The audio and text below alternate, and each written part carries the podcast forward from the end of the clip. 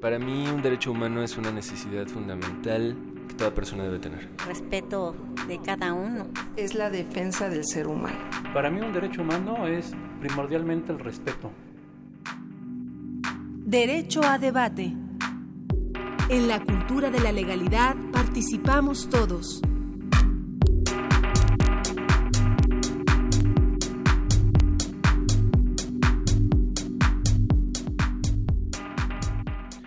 Hola, ¿qué tal? Muy buenos, muy buenos días, como cada lunes. Les da la más cordial bienvenida a su amigo Diego Guerrero. Estamos en Derecho a Debate. En la cultura de la legalidad participamos todos.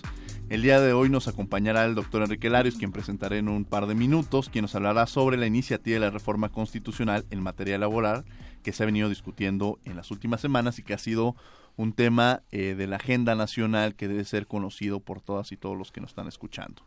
En la conducción me acompaña el día de hoy quienes son la esencia principal de nuestra Universidad Nacional Autónoma de México, quienes son la parte más importante que puede tener a quien se le debe una institución como la que tenemos, que son los estudiantes, y me acompaña África Ramírez. África, estudiante de la Facultad de Derecho, que además está estudiando el curso superior de posgrado en, en, el área laboral. Un placer tenerte el día de hoy aquí en Derecho a Debate. Sí, muchas gracias por la invitación. No, pues muchas gracias. Y bueno, me acompaña también abogado y docente de la Facultad de Derecho y buen amigo Sergio Rodríguez, quien también estará en la conducción el día de hoy. Muchas gracias, Sergio, por estar el día de hoy aquí en Derecho a Debate. Muchas gracias, querido amigo. Y bueno, antes de hacer la presentación de nuestro invitado, vamos a escuchar qué pasó a lo largo de la semana en materia de derechos humanos. Estos son tus derechos en breve. Escuchemos. Tus derechos en breve. La Comisión Nacional de los Derechos Humanos, la Facultad de Derecho de la UNAM, la Federación Mexicana de Organismos Públicos de Derechos Humanos, así como el Instituto de Investigaciones Jurídicas y el Programa Universitario de Derechos Humanos, ambos de la UNAM, organizaron el Foro Regional sobre Servicios Públicos y Derechos Humanos, cuyos trabajos se desarrollaron durante los días 13 y 14 de octubre en Ciudad Universitaria, Ciudad de México. Porque la vivienda es un derecho humano la vivienda digna y decorosa está legislado como un derecho humano y como una garantía individual en su artículo cuarto, párrafo séptimo, que dice toda familia tiene derecho a disfrutar de vivienda digna y decorosa. Punto y seguido. La ley establecerá los mecanismos y apoyos necesarios para cumplir este principio. Las actividades del foro se desarrollaron en tres conferencias magistrales y cinco mesas temáticas que abordaron la disponibilidad de servicios públicos y la observancia del derecho a una vivienda adecuada, el derecho humano al agua y al saneamiento, el derecho humano al agua comenzó a discutirse desde 1977 en Mar de la Plata, pero en realidad el documento jurídico más relevante es con la observación general número 15 en noviembre de 2002. Los derechos a la consulta y participación social, el desarrollo sostenible y por último la perspectiva de género y discapacidad en el acceso a los servicios públicos. En las conclusiones del evento se destacó cómo el mejoramiento de las prácticas administrativas a favor de la provisión de los servicios públicos puede realizarse mediante la creación de políticas elaboradas desde un enfoque de derechos humanos y tome como referencia los estándares que permitan brindar servicios con eficiencia, calidad, suficiencia, accesibilidad física y material y adaptabilidad. Excellencies, this should not be a comfortable summit.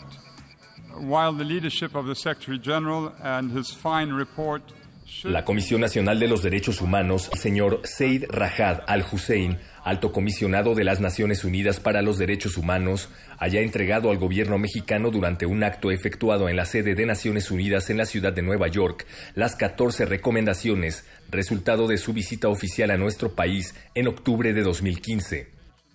El alto comisionado recomienda, entre otros puntos, fortalecer los esfuerzos para que todas las violaciones graves de derechos humanos, incluyendo tortura, ejecuciones extrajudiciales y desapariciones forzadas, sean investigadas y sancionadas. Reformar el Código de Justicia Militar y otras normas relevantes para que la jurisdicción civil también conozca casos de violaciones de derechos humanos cometidas contra los militares. La CNDH reafirma su compromiso de colaboración con la Oficina del Alto Comisionado de las Naciones para los Derechos Humanos a fin de impulsar el cumplimiento de estas recomendaciones.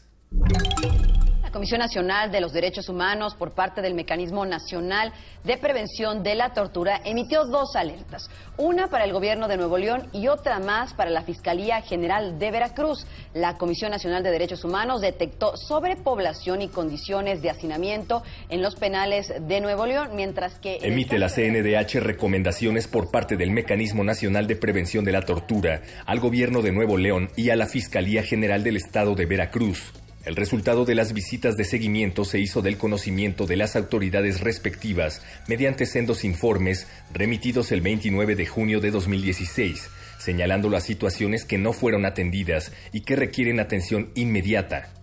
Al gobierno del estado de Nuevo León le recomendó realizar las acciones pertinentes para garantizar que todas las personas privadas de la libertad en los centros de reclusión referidos reciban alimentos suficientes, llevar a cabo una evaluación sobre el mantenimiento y equipamiento de los centros de reclusión para asignar los recursos suficientes a fin de que las instalaciones reúnan las condiciones de habitabilidad y de higiene que permitan a las personas privadas de la libertad una estancia digna, prever los recursos presupuestarios para la construcción de un centro femenil en el Estado que reúna las condiciones previstas en la normatividad nacional e internacional, y a la Fiscalía General del Estado de Veracruz le recomendó asignar una partida presupuestal suficiente que permita garantizar que a todas las personas puestas a disposición del Ministerio Público en las diversas agencias del Estado reciban alimentos suficientes y se implemente una bitácora de registro al respecto, realizar las gestiones para construir o habilitar las instalaciones necesarias para que todas las agencias del Ministerio Público cuenten con áreas dignas de aseguramiento y girar instrucciones a los agentes del Ministerio Público o fiscales encargados de la custodia de las personas detenidas para que supervisen regular y permanentemente las condiciones en las que se encuentran las personas puestas a su disposición. La Comisión Nacional de los Derechos Humanos emitió la Recomendación 46, diagonal 2016, dirigida al gobernador del estado de Guerrero, Héctor Astudillo Flores, por el caso de una mujer indígena amuzga de 27 años de edad, quien falleció cuatro horas después de dar a luz, como consecuencia de actos y omisiones atribuibles a personal médico del Hospital General de Ometepec. Tras concluir la investigación, la CNDH acreditó violaciones a derechos humanos, a la protección a la salud de la mujer y su recién nacida, a la vida de la agraviada, a su vida libre de violencia obstétrica, de acceso a la información en materia de salud y de integridad personal de la recién nacida, en relación con la obligación de disponibilidad, accesibilidad, aceptabilidad y calidad en los servicios de salud.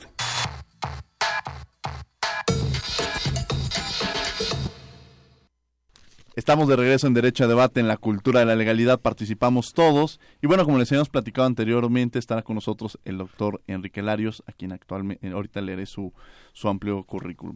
El proyecto, hoy hablaremos del proyecto de decreto en el que se reforma la edición los artículos 107 y 123 de la Constitución Política sobre justicia cotidiana en materia laboral. Con esta iniciativa, la resolución de las diferencias o los conflictos entre trabajadores y patrones estarán a cargo de los tribunales laborales del Poder Judicial de la Federación en sustitución de las juntas de conciliación y arbitraje. Además, crea un organismo federal descentralizado de conciliación para hablar de todo esto y entender a mayor profundidad qué es esta reforma laboral. Nos acompaña el doctor Enrique Larios, quien es doctor en Derecho con mención honorífica, egresado de la Facultad de Derecho de la UNAM, certificado en normas internacionales del trabajo por el Centro Internacional de Formación de la Organización Internacional del Trabajo, docente de la UNAM con 33 años de servir cátedra y consejero representante académico de la UNAM ante el Consejo Universitario. Tenemos a nuestro consejero universitario, los profesores, el día de hoy, representante de la especialidad de salud en el trabajo de la Facultad de Medicina del programa de maestría y doctorado de Ciencias Médicas. Eh, odontológicas y de salud de la UNAM, presidente del Colegio de Profesores de Derecho del Trabajo en la UNAM, rector del Centro Universitario Manuel Kant, miembro del, de número de la Academia Iberoamericana de Derecho del Trabajo y de la Seguridad Social, eh, miembro de National Law eh, Guild de Estados Unidos, miembro del Consejo de Redacción de la Revista Derecho Social Latinoamericano, presidió la Asociación Nacional de Abogados Democráticos, fue vicepresidente para la región del norte continente de la Asociación Latinoamericana de Abogados Laboralistas. Desde hace 35 años ejerce la labor como defensor de trabajadores y asesores de sindicatos.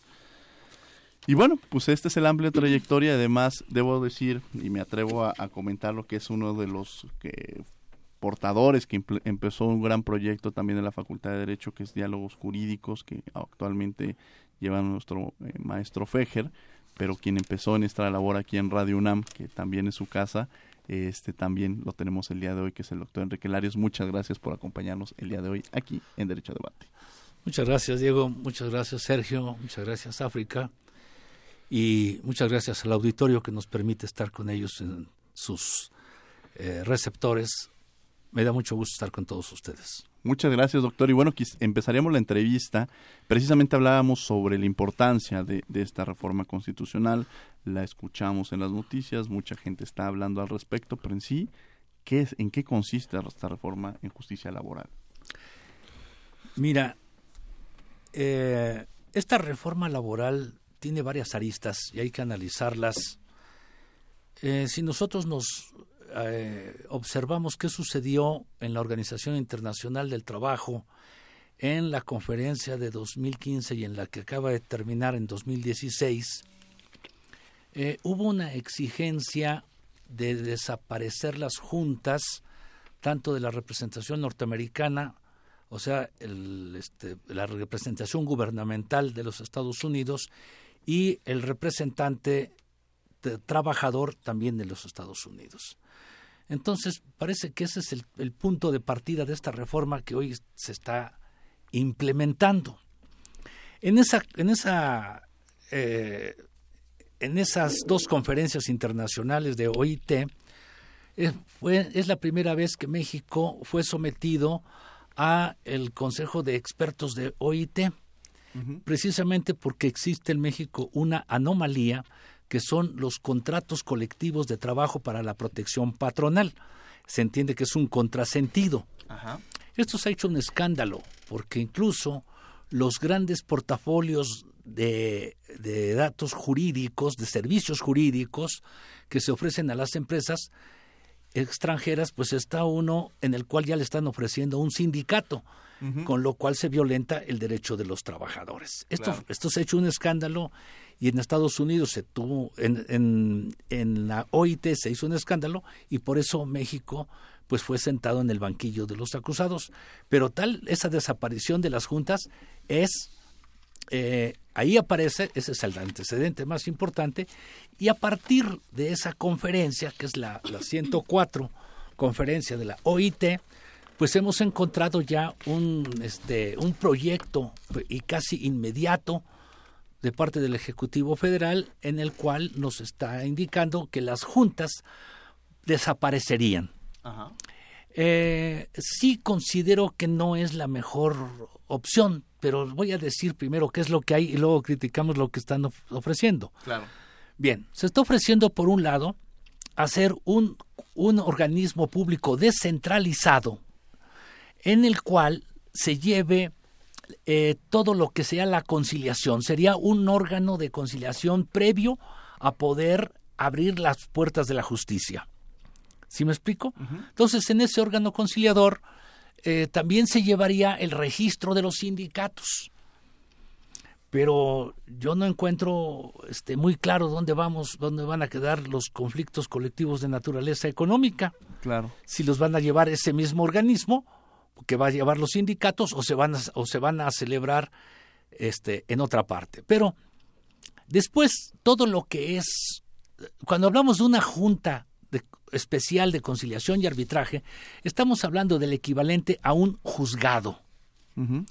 Solamente que tiene un origen ese, esta situación de tener juntas de conciliación precisamente hace 100 años en el marco del constituyente de 1917, hubo una gran reclamación en contra de la justicia común, porque durante todo el porfiriato las demandas de los trabajadores que fueron por riesgos de trabajo sufridos, este, sufridos en la empresa y que los patrones nunca quisieron este, cubrir, bueno, todos estos juicios, ni uno pudo ganar un trabajador lo que significa que no había una justicia, sino que había una justicia de consigna.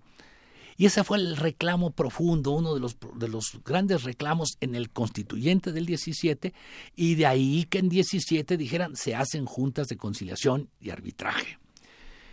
Bueno, quedaron las juntas a casi 100 años. Eh, parece que la idea estatal es desaparecer las juntas y esto transmitirlo al Poder Judicial Federal y a los poderes judiciales de los estados de la República. O sea, sería bastante eh, complejo en muchos aspectos, ¿no? Y quizá le pediría a África que para seguir en, esta parte y poder ilustrarnos un poco más, el doctor Enrique Larios eh, también me ayudara con la entrevista. África. Ok, bueno, tomando este punto que está tocando el profesor sobre las juntas de conciliación y arbitraje, leía la reforma y menciona, así como lo menciona usted, que las juntas fueron creadas en un contexto histórico que ha cambiado totalmente a como estamos hoy. Entonces, ¿qué beneficio existirá en que sigan siendo esas juntas o si en realidad existe la necesidad de cambiar esa figura. Bien, yo creo que la, la, institución Junta de Conciliación y Arbitraje ha cumplido su función, pero no para que desaparezca, sino para que se pueda enriquecer esa institución, pero eso es una apreciación personal. Ahora, debo de decir que la culpa de toda la corrupción que existe en, en, las juntas, pues prácticamente se las aventaron al personal de las juntas, cuestión que me parece injusta, porque en todas las instituciones encontramos personas que trabajan verdaderamente con ahínco. Yo sí quiero dejar de, este, de expresar, no quiero dejar de expresar esto. Las juntas de conciliación y arbitraje tanto la federal como las locales, han sido las más castigadas presupuestalmente desde hace 32 años. Luego entonces, verdaderamente hemos visto cómo el personal trabaja en condiciones verdaderamente difíciles, cómo se jubila un trabajador y eh, no, no se repone la plaza entonces, si nosotros somos trabajadores de una junta y somos nosotros cuatro, y se va Enrique Larios, pues entonces le dicen, oye Diego, pues aquí te pasamos tres este, expedientes de Enrique Larios, a ti África te paga, pasamos otros tres, y a ti Sergio, como te queremos castigar, te pasamos cuatro. ¿Sí me explico? Claro. Entonces, tenían que cargar con eso, pero al rato al rato, África dice, no, fíjense que yo ya encontré un mejor centro de trabajo, ya me voy, y entonces el trabajo se lo van a repartir entre Diego y Sergio. Ese es el esquema así de sencillo que ha tenido la Junta. Se han acumulado eh, trabajo tremendamente. Considero que ha habido momentos en que las juntas de conciliación y arbitraje han estado a punto de colapsarse. Y si no se ha colapsado, es por los trabajadores, el personal jurídico, muchos presidentes que son muy honestos y muchos trabajadores que también hacen su trabajo bien. Hay mafias en las juntas de conciliación y arbitraje, sí, pero se permiten desde arriba. Y como hay en todos los en todos los en todos los escenarios, ¿no? La verdad es que es parte de los vicios. No quiero citar a, un famoso que es parte de la cultura de México de ninguna manera. Yo no, no comparto esta idea, pero sí creo que eh, es parte del ser humano que en muchos aspectos hay gente buena, gente muy trabajadora, pero también existen personas que no cumplen su labor como debieran. Sergio Rodríguez que está conmigo en los micrófonos para seguir con la entrevista. Sí, gracias, eh, querido doctor Larios. Mire, eh, usted considera que de verdad esta reforma busque equilibrar los factores de la producción como, como es la naturaleza del derecho del trabajo? No, desgraciadamente no los va a equilibrar y hace rato decía África que el decreto el, la este, exposición de motivos del, decreto de reforma constitucional, pues dice que la, el, el contexto el contexto de hace 100 años al de hoy ha cambiado. Entonces, eh, pues yo puedo decir que no ha cambiado mucho. Ha cambiado la tecnología, han cambiado muchos modos de la vida, pero, pero en la realidad estamos prácticamente como en el porfiriato. Esto quiere, esto yo sé que es fuerte, pero estamos con grandes rezagos sociales y con una acumulación de capitales por un pequeño grupo de personas. Esto nos hace un país muy desigual. Mi, este, yo quiero decir también una cuestión. Están dando como una solución nueva que los asuntos, que estos asuntos se vayan a litigar al Poder Judicial Federal y a los poderes judiciales estatales.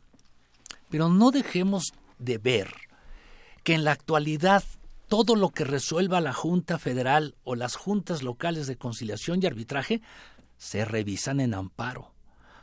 África no me dejará mentir, pero en clases se los digo, abogado que solamente sabe laboral y no sabe amparo, no pues no sirve para laboralista, porque tenemos que irnos al amparo, tenemos que conocer del amparo. Es más, hay un área del amparo que se llama amparo laboral.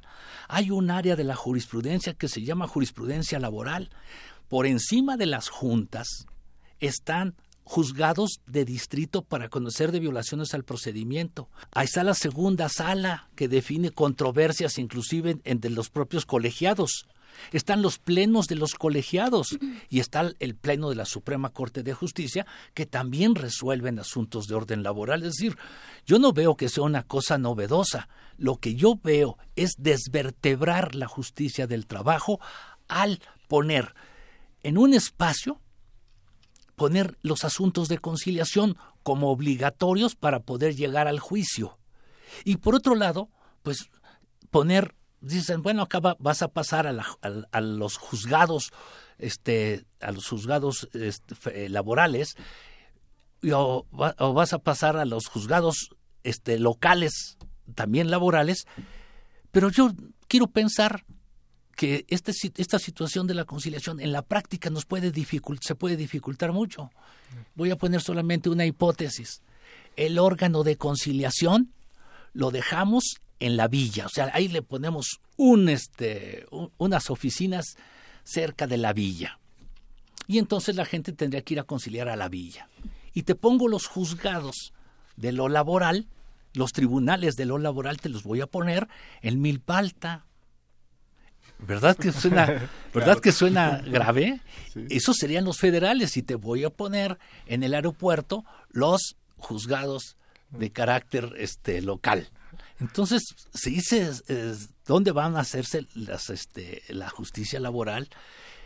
Creo que no estaría no yo pienso que tiene muchas este, deficiencias el proyecto, pero suponiendo que caminara, habría cosas también que podrían ser importantes. Que a mí esa es la parte, eh, o sea, ¿con qué objetivo? Entiendo muy claro que es el objetivo, más bien que nos ayuda a entender cuál es el objetivo de esta reforma y que nos diera quizá cuáles son, eh, hemos escuchado un poco también esas desventajas.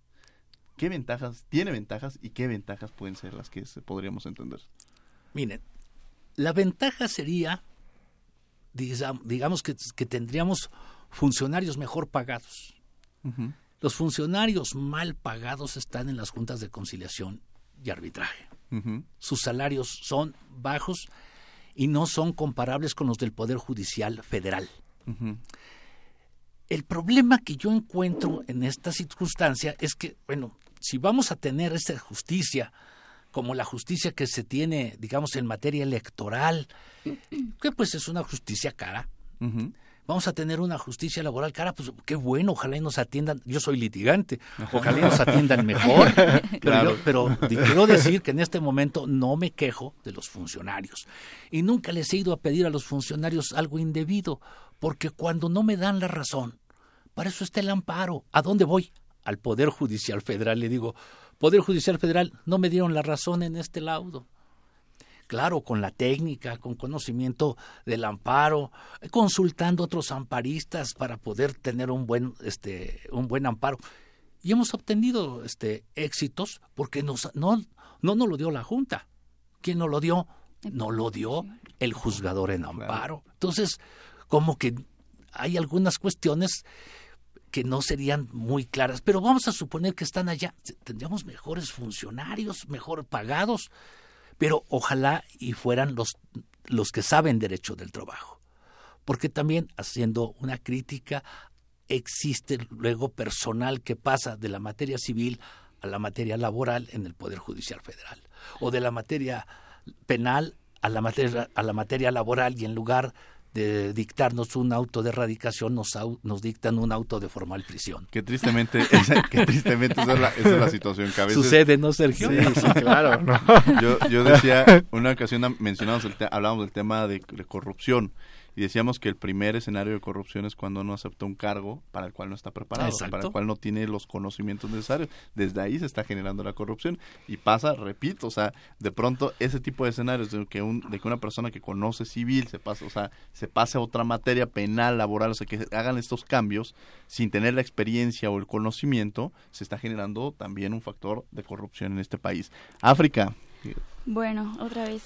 Yo creo, no sé, tal vez es un, un tema que compete también o que con esta reforma se van a ver afectados principalmente los trabajadores de las juntas.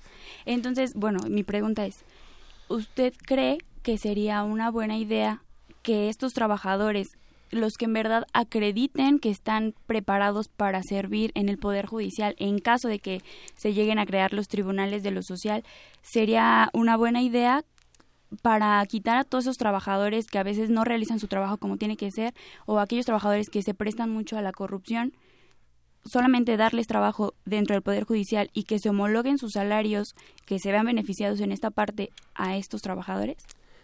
Yo pienso que hay una gran riqueza de personal en las juntas de conciliación y arbitraje locales y en la federal. Eh, sería muy importante que la autoridad eh, tomar en consideración en un artículo transitorio que los trabajadores de las juntas de conciliación y arbitraje pasarán a los nuevos cargos en el Poder Judicial Federal o en los, o en los estatales. Eso, eso ya lo están reclamando los, los propios, eh, el personal jurídico de las juntas y los trabajadores están diciendo, bueno, ¿por qué nos vamos a quedar cuando hay un marco constitucional que les debe de garantizar ese derecho? Si se hiciera lo contrario y dijeran, ningún trabajador de las juntas de conciliación y arbitraje entra a el, Poder Judicial Federal, bueno, pues estaríamos ante un fascismo este, grave, ¿no? Porque estaríamos solamente segregando un grupo, sería discriminatorio, sería prejuzgar sobre las personas. Y créanme que hay personas que tienen, la fama la van haciendo. hay personas que uno mejor con este ni tratar. ¿Por qué? Porque ya sabe uno que son gentes que ni hay que tratarlas. Pero hay otras personas que sí hacen su trabajo con cuidado, con intensidad, con esmero, con talento, ponen sus esfuerzos y yo me consta que muchas veces están a altas horas de la noche redactando laudos, trabajando. Eso, si no se quiere, si no se quiere tomar en consideración, sería un, un grave error, porque ¿a quién van a llevar a hacer la justicia del trabajo? Ahora, otro problema. ¿Qué va a pasar con los expedientes que están en curso? Porque ahí hay miles y miles de expedientes en curso. ¿Qué les van a hacer? ¿Quién los va a conocer? El principio laboral de estar próximo a los expedientes se, nos, se, va a echar este, por la borda. Ahora, una de las cosas que la iniciativa toca es que se dan, se dan principio de transparencia, principio de este de, de legalidad, principios, que todos son, están intrínsecos en la justicia laboral, pero no se dan los principios, no se habla de los principios que establece la Ley Federal del Trabajo y que son los principios que rigen actualmente el derecho, principio de suplencia de la deficiencia de la demanda del trabajador. La vamos a, se va a agotar. Pero en concreto yo lo que digo es esto. Ahí hay un proyecto ya pasó por senadores, ya tenemos el dictamen, ya apareció el dictamen que, se va a discutir sobre las de las comisiones unidas de trabajo en la Cámara de Diputados. Bien, vamos a ver si camina en Cámara de Diputados, porque seguramente ahí va todavía a haber algún problema para que pueda transitar la reforma constitucional en Cámara de Diputados. Pero después de pasar por Cámara de Diputados tendrá que pasar a las legislaturas de cada uno de los estados. Cuando tengamos 17 legislaturas que estén a favor, tenemos reforma constitucional. ¿Ahí se acabaron las juntas? No. ¿Cuánto tiempo nos lleva esto? Bastante tiempecito. Pero ahí se acabaron las juntas, no. Tiene que venir reformas reformas a la ley federal del trabajo y reformas a la ley orgánica del Poder Judicial Federal para ver cómo va a quedar esa inserción. ¿Cómo, lo, cómo vamos a poder tener en, en, el Poder Judicial juzgados y tribunales laborales y luego podamos desde de ahí pues recurrir al amparo? Claro. Sergio Rodríguez, a, ver, y aquí me surgiría, y, bueno, más bien ahorita le cedería el micrófono a Sergio, pero también me gustaría saber a quienes están escuchando que, y que se comuniquen también con nosotros al 55 36 43 39 y en Twitter en arroba derecho a debate, en Facebook estamos en derecho a debate y que nos comenten sobre todas estas inquietudes porque es un tema que absolutamente a todos nos incumbe, es un tema en el cual todos salimos eh, afectados o beneficiados, como lo queramos ver, que quizá eso también sería una de las preguntas eh, que le harías que los trabajadores que nos están escuchando, cómo pueden percibir esta reforma, si pueden sentirse preocupados, si pueden, eh, cómo deberían ellos entenderla o cómo deberían ellos asumirla, ¿no? Y ahorita les daría el micrófono a Sergio. Sí, querido doctor Larios, mire, a mí me preocupa algo. Esta reforma se ha dicho que una de las principales eh, pues razones por las que se impulsa es por la justicia más pronta y expedita, que de por sí ya era una de las características de nuestra materia. Pero los que no litigan en esta materia o los que no se dedican a esta materia no saben que el hecho de dividir poco un poco de lo que decía, dividir la parte conciliatoria y propiamente el procedimiento implica más retraso de una justicia, de una impartición de justicia. Entonces, ¿realmente esto tendría beneficios reales para los trabajadores? ¿No cree que sería un atraso grave en la impartición de justicia? ¿Y, realmente era necesaria esa transformación? Eh, Sergio, es muy, has dado al, al tema que es este. La reforma de 2012 nos vino a retrasar más el proceso, aun cuando la exposición de motivos dice que era para hacerla más ágil. La verdad es que lo que era una audiencia de conciliación, demanda y excepciones, ofrecimiento y admisión de pruebas, nos la cambiaron a dos. Y entonces ahora tenemos una, una audiencia de conciliación, demanda y excepciones. Ahí le paramos y luego nos dan fecha para ir a otra audiencia que es de ofrecimiento y admisión de pruebas. Entonces, esta división de las, de las audiencias, lo que llamábamos la audiencia trifásica y ahora en dos audiencias, nos ha retrasado los asuntos. Pero lo que tú dices es muy cierto y tiene que ver con lo que yo decía, ¿a dónde va a estar el órgano, el órgano conciliatorio? Entonces, ese es un órgano que se va a dedicar. ¿Cuándo me van a dar, cuándo me, me van a dar cita para que yo pueda conciliar con el patrón? ¿Qué pasa si el patrón no va? Porque eso es una instancia obligatoria para el, para el trabajador. Y entonces comenzamos a, tener problemas de que qué va a pasar con ese trabajador, cuánto tiempo va a tener que esperar en el órgano conciliador. Porque si él no lleva su constancia de que estuvo en el órgano conciliador y de que no llegó a algún arreglo conciliatorio con el patrón, es entonces cuando tiene derecho a presentar su demanda, lo que hace la justicia laboral tortuosa. Ahora, en los Estados Unidos está de moda que existan los órganos de justicia, este, órganos alternos de justicia, o sea, los, los, famosos este, organismos alternativos de justicia. Vamos a hacer cosas alternativas a la justicia. Y entonces, pues pasan tú por una, por una, por un funcionario que te trata de conciliar, que trata de mediar, para que ya termines tu asunto y no te vayas al juzgado. Bien, muchos asuntos en las juntas de conciliación y arbitraje me consta que se concilian, muchos asuntos, pero es mucho más rápido que te concilies. Claro, la conciliación dentro de la junta le urge al patrón terminarla.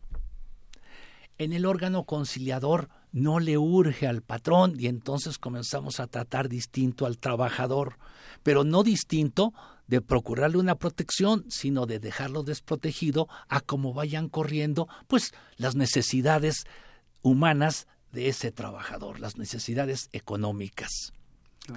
Tienes razón, yo pienso que esto, esto va a ser más tortuosa la justicia para el trabajador.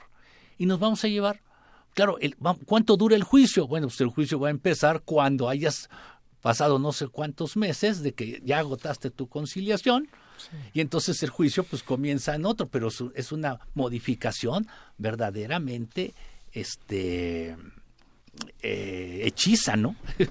es una, es una sí, no, no es, que es un tema que, que, genera gran interés. De hecho, ahorita también estamos ya recibiendo llamadas. Quiero decir una cosa. Claro que sí, doctor. La reforma laboral, esta reforma constitucional laboral, no la hicieron gentes con experiencia en la teoría y en la práctica. Se nota que no hay este tipo que nos, este, este tipo de detalles que nos estaba diciendo Sergio y cuánto tiempo se va a tardar. Claro sino bueno, pasa por el órgano de, alternativo de, este, de, solución de controversias y luego ya entras al, conflicto. Claro, y este, em, seguramente muchos de sus trabajadores están escuchando. ¿Es para preocuparse esta reforma, doctor? Pues eh, todo depende de la sociedad, porque luego la sociedad se conforma. Entonces, si la sociedad es conformista y deja, y pues a lo mejor no importa que pasen varios, varios tiempo, eh, o pues se seguirán haciendo rezagos sociales. Eso es el problema. Muchas veces la sociedad se conforma, pero se van conteniendo muchos problemas sociales y creo que México está metido en uno de esos problemas de tener una contención social que me parece grave. Interesante respuesta. Eh, estamos, eh, Marco Aurelio Palma nos escribió en Aurelio Podaca, en arroba Aurelio Podaca, nos pregunta qué va a pasar con los derechos laborales de, los, de las actuales juntas de conciliación. Le mandamos un saludo a Marco Aurelio y bueno, la pregunta es esta. Bueno, hasta el momento están bailando esos derechos. Ya hicieron, eh, hoy se da la noticia de que hubo una manifestación de trabajadores de la Junta Federal, trabajadores y personal jurídico de la Junta Federal, trabajadores y personal jurídico de la Junta Local de la Ciudad de México, pero en toda la República hay juntas locales de conciliación y arbitraje. Y esos derechos no están salvaguardados por la reforma constitucional. Vamos a pensar que lo, que lo instrumentaran en la reforma a la Ley Federal del Trabajo o en la reforma al, a, la Ley Orgánica del Poder Judicial Federal, donde los van a incluir. Pero en este momento se han olvidado de ellos y prácticamente se les está discriminando, como diciendo, pues, quién sabe qué seas, quién sabe dónde andes, y a lo mejor te liquidamos.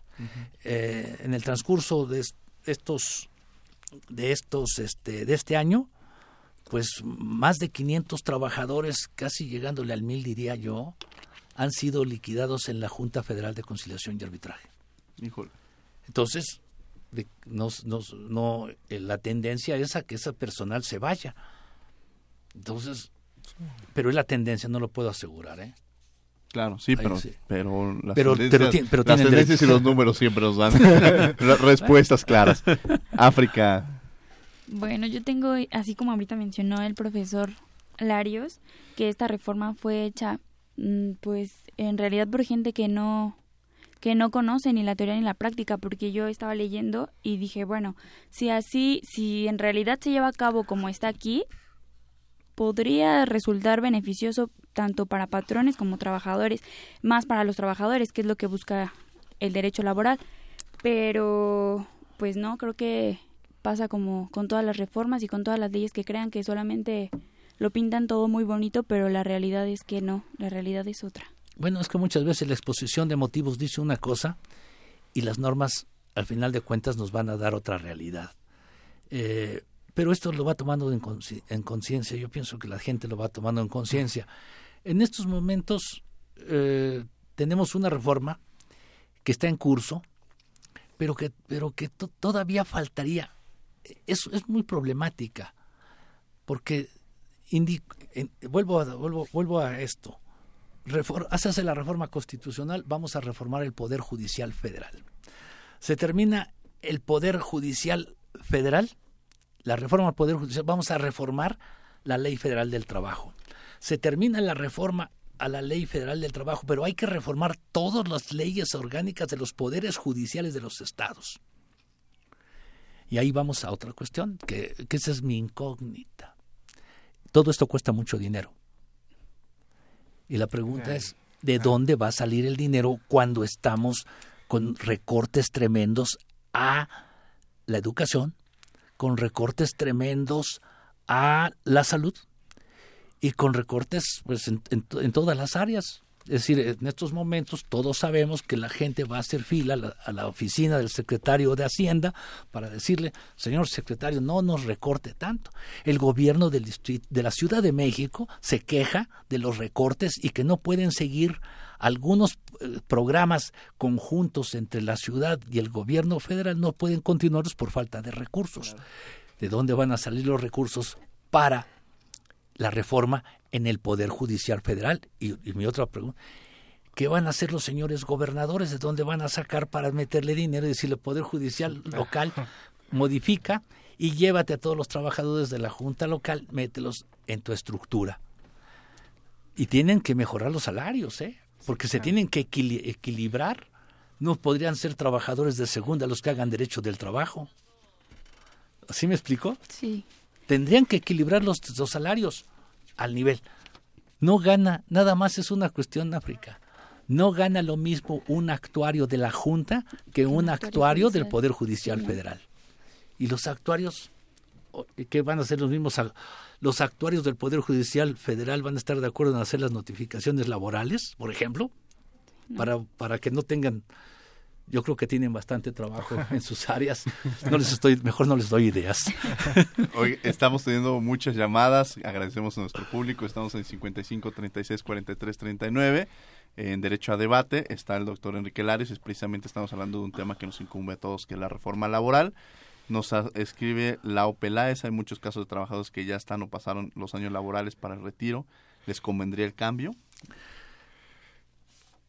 Tendríamos que ver porque la ley del ISTE, después de la reforma de 2007, dejó a los trabajadores en una verdadera este, eh, precariedad. Si, una, si un trabajador al servicio del Estado se quiere jubilar, pues tiene un límite que llega a 10 salarios mínimos. Entonces aproximadamente tienen, pueden llegar a tener hasta 20 mil pesos de salario como pensión.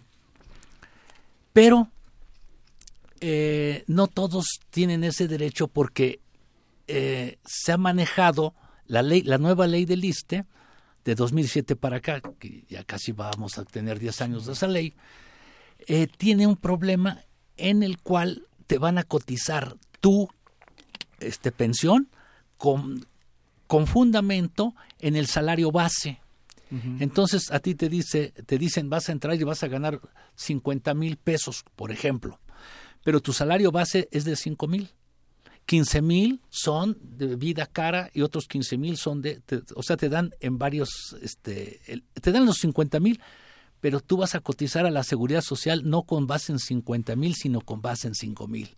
Y eso te hace que cuando tú llegas a, a buscar tu pensión, pues si tú tienes un nivel de vida de 50 mil pesos, lo vas a tener que regresar a una banda de 8, de 5 o de, claro. o de 10 mil pesos.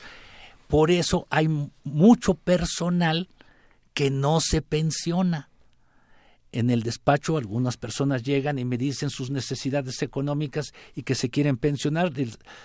En, la, en las páginas de internet del pensionista, ahí puedes ver cuánto le corresponde a un trabajador por pensionarse. Entonces les decimos, le, le, le dan tanto, pero ¿cómo? Si yo tengo un salario mucho más alto, pues sí, pero esto es lo que usted esto es lo que le han cotizado y lo que le han dicho a usted. Claro. Por lo tanto, su pensión le bajaría su nivel de vida, le baja su calidad de vida. Uh -huh. Entonces, la gente con estas palabras dice, pues ni modo, vamos a aplicar la ley de que hasta que el cuerpo aguante. bueno, hasta que el cuerpo aguante y le agradecemos Lau Peláez que nos ha escrito en peque-lau-puma que nos hizo esta pregunta. África, nos siguen llegando preguntas. Sí, una pregunta de Salvador Ibarra. El maestro Larios está de acuerdo con que las juntas sigan bajo el mando de los gobernadores, el presidente. ¿Qué se defiende aquí? El procedimiento ya es tortuoso y están al servicio de los sindicatos de protección. Bien, todo lo que dice tiene razón. Muchas veces hemos dicho que las juntas de conciliación y arbitraje carecen de autonomía. Uh -huh. ¿Por qué carecen de autonomía? Porque dependen de un secretario de Estado. Aquí yo creo que el sistema político mexicano no le dio su lugar a las juntas de conciliación y arbitraje, por una razón, porque las hizo depender del jefe del Estado, del Ejecutivo Federal, o del gobernador del estado. Pero siempre hemos dicho que les falta autonomía para poder conducirse con rectitud esas juntas para poder aplicar el derecho.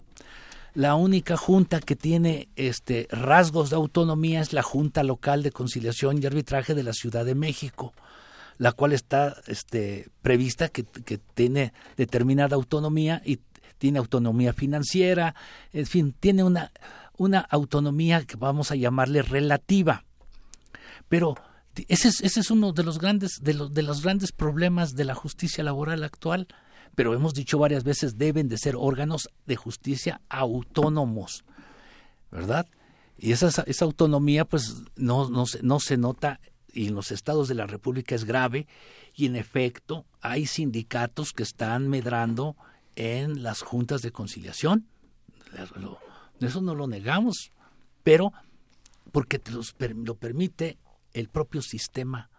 El propio sistema permite que haya esos espacios digamos, de corrupción institucionalizada. Claro. Sergio, nos siguen llegando llamadas. Sí, mira, Diego, aquí eh, Guadalupe Lai, que es una trabajadora, una trabajadora de la Junta de Conciliación y Arbitraje de la Ciudad de México, y nos dice que como trabajadora solo quieren que hagan una adición al transitorio quinto, en el cual eh, se les dé estabilidad en el trabajo, que no están en contra de la reforma laboral y quieren ser tomados en cuenta en los nuevos tribunales del trabajo. Bueno, es una, es una forma, este, hay diversas opiniones, esa es una de las opiniones de los, este, de los trabajadores. Incluyanos eh, en, la, en un transitorio para que ahí podamos estar, eh, bueno, pues muy respetable esa, esa posición, pero hay otras posiciones en que quieren algo mejor. Lo que han dicho es que se pueden hacer cosas todavía mejor con las juntas de conciliación y arbitraje.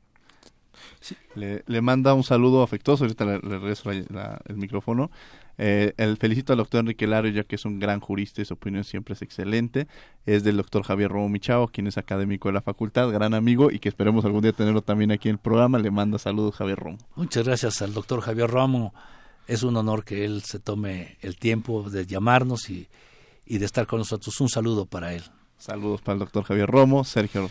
Sí, eh, doctor, mire, en, en, una excelente recopilación que hizo el doctor Jorge Carpizo, eh, sobre todo de un trabajo que hizo eh, el doctor Basols, nos dice que la naturaleza de las juntas, pues precisamente se establecieron juntas porque no querían la justicia laboral, pues pone en en enfrentamiento directo a las partes y lo que se quería pues era mediar entre las partes, no ocasionar más conflicto o ir más allá.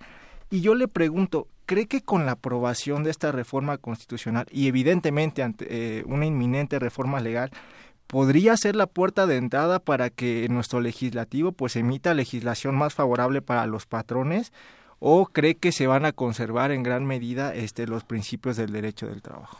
Yo creo que no. Yo creo que la, eh, la tendencia es a quitarle derechos a los trabajadores. La reforma de 2012 no es más que quitarle derechos a los trabajadores, es empoderar a los patrones de más poder. Es decir, el patrón, desde la constitución del 17, cuando se, habla en el constituyente del 17, dicen, bueno, el, patrón tiene un poder económico y el trabajador no tiene este, ese poder económico. Por lo tanto, hay que tratar de igualar a las partes. Las reformas que se han venido dando han sido precisamente para empoderar a los patrones con un gran poder. Por ejemplo, cuando se crean estos contratos a prueba y contratos de capacitación inicial, ahí descubre la norma que es empoderar al patrón porque dice, ¿y quién califica si está capacitado o quién califica si, si pasó el periodo de prueba? Ah, dice, bajo el más absoluto criterio del patrón, lo cual hace una, un, una diferenciación mucho, muy profunda entre patrón y trabajador. Sabemos que esa diferencia existe, pero, pero hay que atenuarla. Ese principio, cuando abrimos la ley del trabajo, y luego así lo platicamos con los jóvenes estudiantes, la ley del trabajo no busca terminar con los patrones, con los centros de trabajo. No, no, no, no. Se busca el equilibrio entre las partes. Pero un equilibrio, cuando lo cuando tú comienzas a desequilibrarlo y a los trabajadores les comienzas a dejar menos posibilidades incluso de acudir a los órganos de justicia, eh, la sociedad va a comenzar a buscar en otros medios no de solución de problemas, sino de soluciones este, a, sus, a sus necesidades inmediatas y olvidémonos de la justicia laboral, ¿verdad? Pero esto sería un gran, un gran retraso, no un adelanto. Por tal motivo, en esa circunstancia, ese principio de buscar en, encontrar a las partes, lo que, lo que decía Narciso Balsó, lo dice el maestro Carpizo, lo dice el maestro Fix, en un estudio sobre la naturaleza de las, de las juntas de conciliación y arbitraje. Dice lo que buscan es otro, otro sistema de justicia. ¿Qué está pasando? Se está regresando al sistema porfirista. Claro. África. Bueno, tomando en cuenta lo que dijo el profesor Sergio y el profesor Larios, no sé, hubiera sido una buena idea independizar a las juntas del Poder Ejecutivo, pero no eliminarlas. Y bueno, la pregunta también es, ¿qué tan bueno era que los trabajadores, o qué tan bueno es y va a ser, que los trabajadores y los patrones a través de sus representantes tuvieran una intervención directa al momento de resolver un asunto? Porque ahí también el Estado funge como juez y parte. Entonces, ¿qué tan bueno va a ser eso? Porque ahora el Estado solamente va a ser juzgador. Bueno, ya no bueno, nunca han sido juzgadores ni, ni, los representantes patronales ni los representantes eh, obreros. Eh, aquí hay una cuestión que el tripartismo, el tripartismo que México postula en el constituyente del 17 y que impacta en la constitución de la Organización Internacional del Trabajo, eh, porque va, va, a ser muy importante.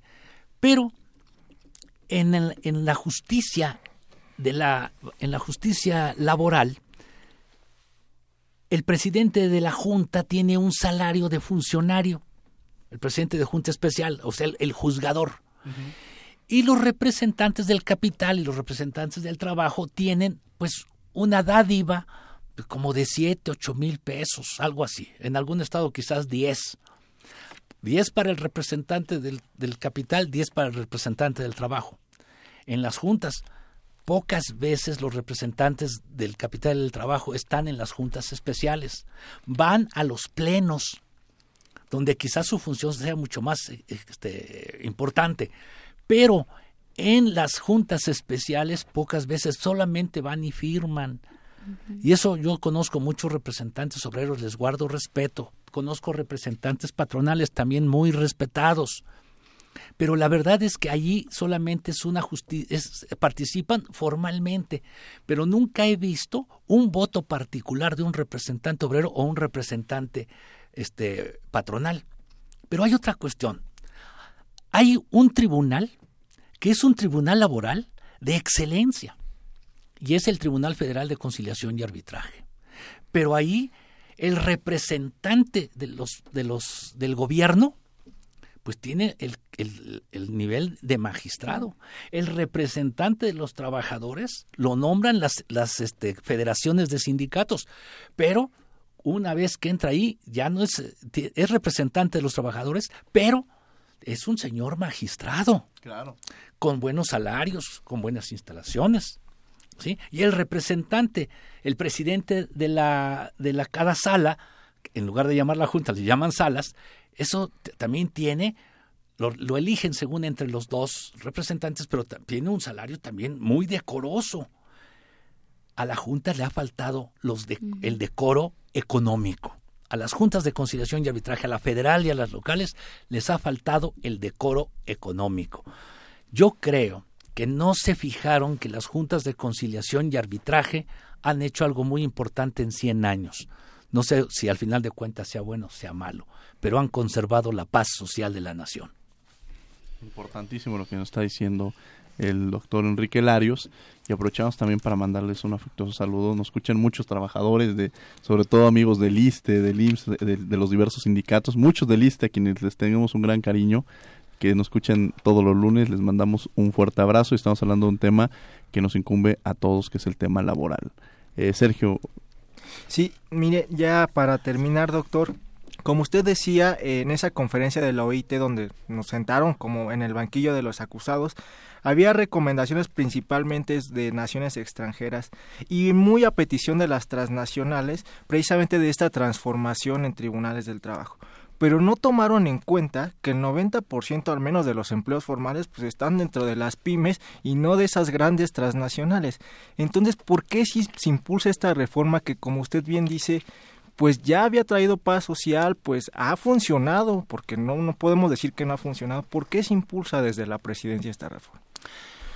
Yo pienso que se quedaron asombrados de las expresiones del representante del gobierno norteamericano y del representante de los trabajadores norteamericanos. Yo creo que se exactamente lo que pidieron y lo podemos leer en cualquier momento, lo que dijeron ellos en esas sesiones de la OIT es exactamente lo que se está haciendo. Pero ellos no saben lo que pasa con nosotros.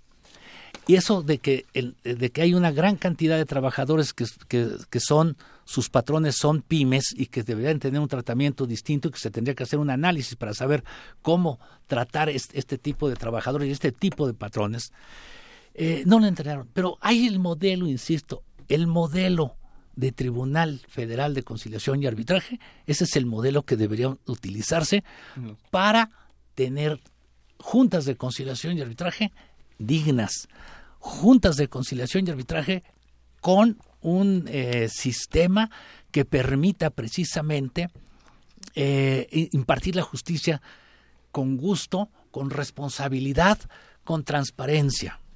Pues bueno, este, tenemos muchas llamadas, ya nada más tendríamos que resumir. Samantha Samada, representante de los trabajadores de la Junta Federal. Felicito a todos en cabina, nosotros estamos en constante pie de lucha, que sean reubicados y respetados nuestros derechos laborales. Y bueno, ella está en el gobierno eh, federal y bueno, le mandamos un afectuoso saludo y es muchas veces las demandas que se tienen como trabajadores en un minuto, en 30 segundos para terminar, mi querida África. Sí, bueno, aprovechando este tema, queremos hacer la invitación a todas las personas que, que nos están escuchando. Creo que es un tema que compete a todos. Se van a organizar un ciclo de conferencias en la Facultad de Derecho los días 16, 17 y 18 de noviembre, en un horario de 17 a 21 horas. Entonces, a todas aquellas personas que quieran saber un poco más, habrá interesantes ponencias, un debate y pueden mandar su asistencia al correo conferenciaslaboral 2016 arroba gmail pues muchas gracias y África, un placer haberte tenido el día de hoy. Esperemos que nos acompañes en otras emisiones. Sí, con ¿eh? gusto, gracias. Muchas gracias, Sergio. Pues eh, agradecer a todos y también decir que como, como bien decía el doctor Larios, pues no hay que ser conformistas, creo que es una reforma que va a venir a cambiar grandes aspectos y pues como sociedad y, como universitarios tenemos que alzar la voz, para bien o para mal, pero tenemos que alzar la voz y, decir lo que eh, pues nosotros pensamos y creo que es importante estos foros. Doctor Enrique Larios, para terminar. Pues, pues muchas gracias por la invitación, eh, verdaderamente es importante lo que está sucediendo en el país y pues ojalá y tuviéramos eh, mejores este, condiciones. Insisto, cuando México ha tomado en cuenta lo que necesita México, ¿sí? cuando, se, cuando en el constituyente del 57 hablaron del amparo e instituyeron a nivel nacional el amparo, pues fue un gran remedio. Y cuando en 17 se estableció el derecho del trabajo a nivel constitucional, también es un gran remedio que esperemos no se esté echando por la borda en esta ocasión. Ha sido un placer el día de hoy tener al doctor Enrique Larios. Este programa es muy especial. Yo tengo orígenes eh, con mi familia sindicalista, entonces siempre los temas laborales son, eh, parte de, y, por eso decía que este programa en especial se dedicó a muchos trabajadores del ISTE. De esta forma terminamos Derecho a Debate. La siguiente semana acompáñenos eh, aquí en su programa. En los controles técnicos, Andrés Ramírez. Muchas gracias, Andrés. En las voz de cápsula, Héctor Castañeda, a quien le agradecemos infinitamente que le dé eh, voz a estas noticias que semana tras semana y le dé contenido, informe sobre lo que está aconteciendo en los derechos humanos. En redes sociales, Karina Méndez y Sofía Cedeño. Muchas gracias, Cari, Sofi. Saludos a mi querida Jessica Trejo, Jessica, nuestra productora, a quien la queremos mucho. Muchas gracias por siempre producirnos de forma y darle eh, toda, todo el contenido a este programa. A los micrófonos estuvo servidor Diego Guerrero, África Ramírez, Sergio Enrique, eh, Sergio Rodríguez y el doctor Enrique Larios fue el invitado del día de hoy. No olviden que nos escuchamos de ley el próximo lunes a las 10 de la mañana. Esto fue Derecho a Debate. Radio UNAM y la CNDH presentaron Derecho a Debate. En la cultura de la legalidad participamos todos.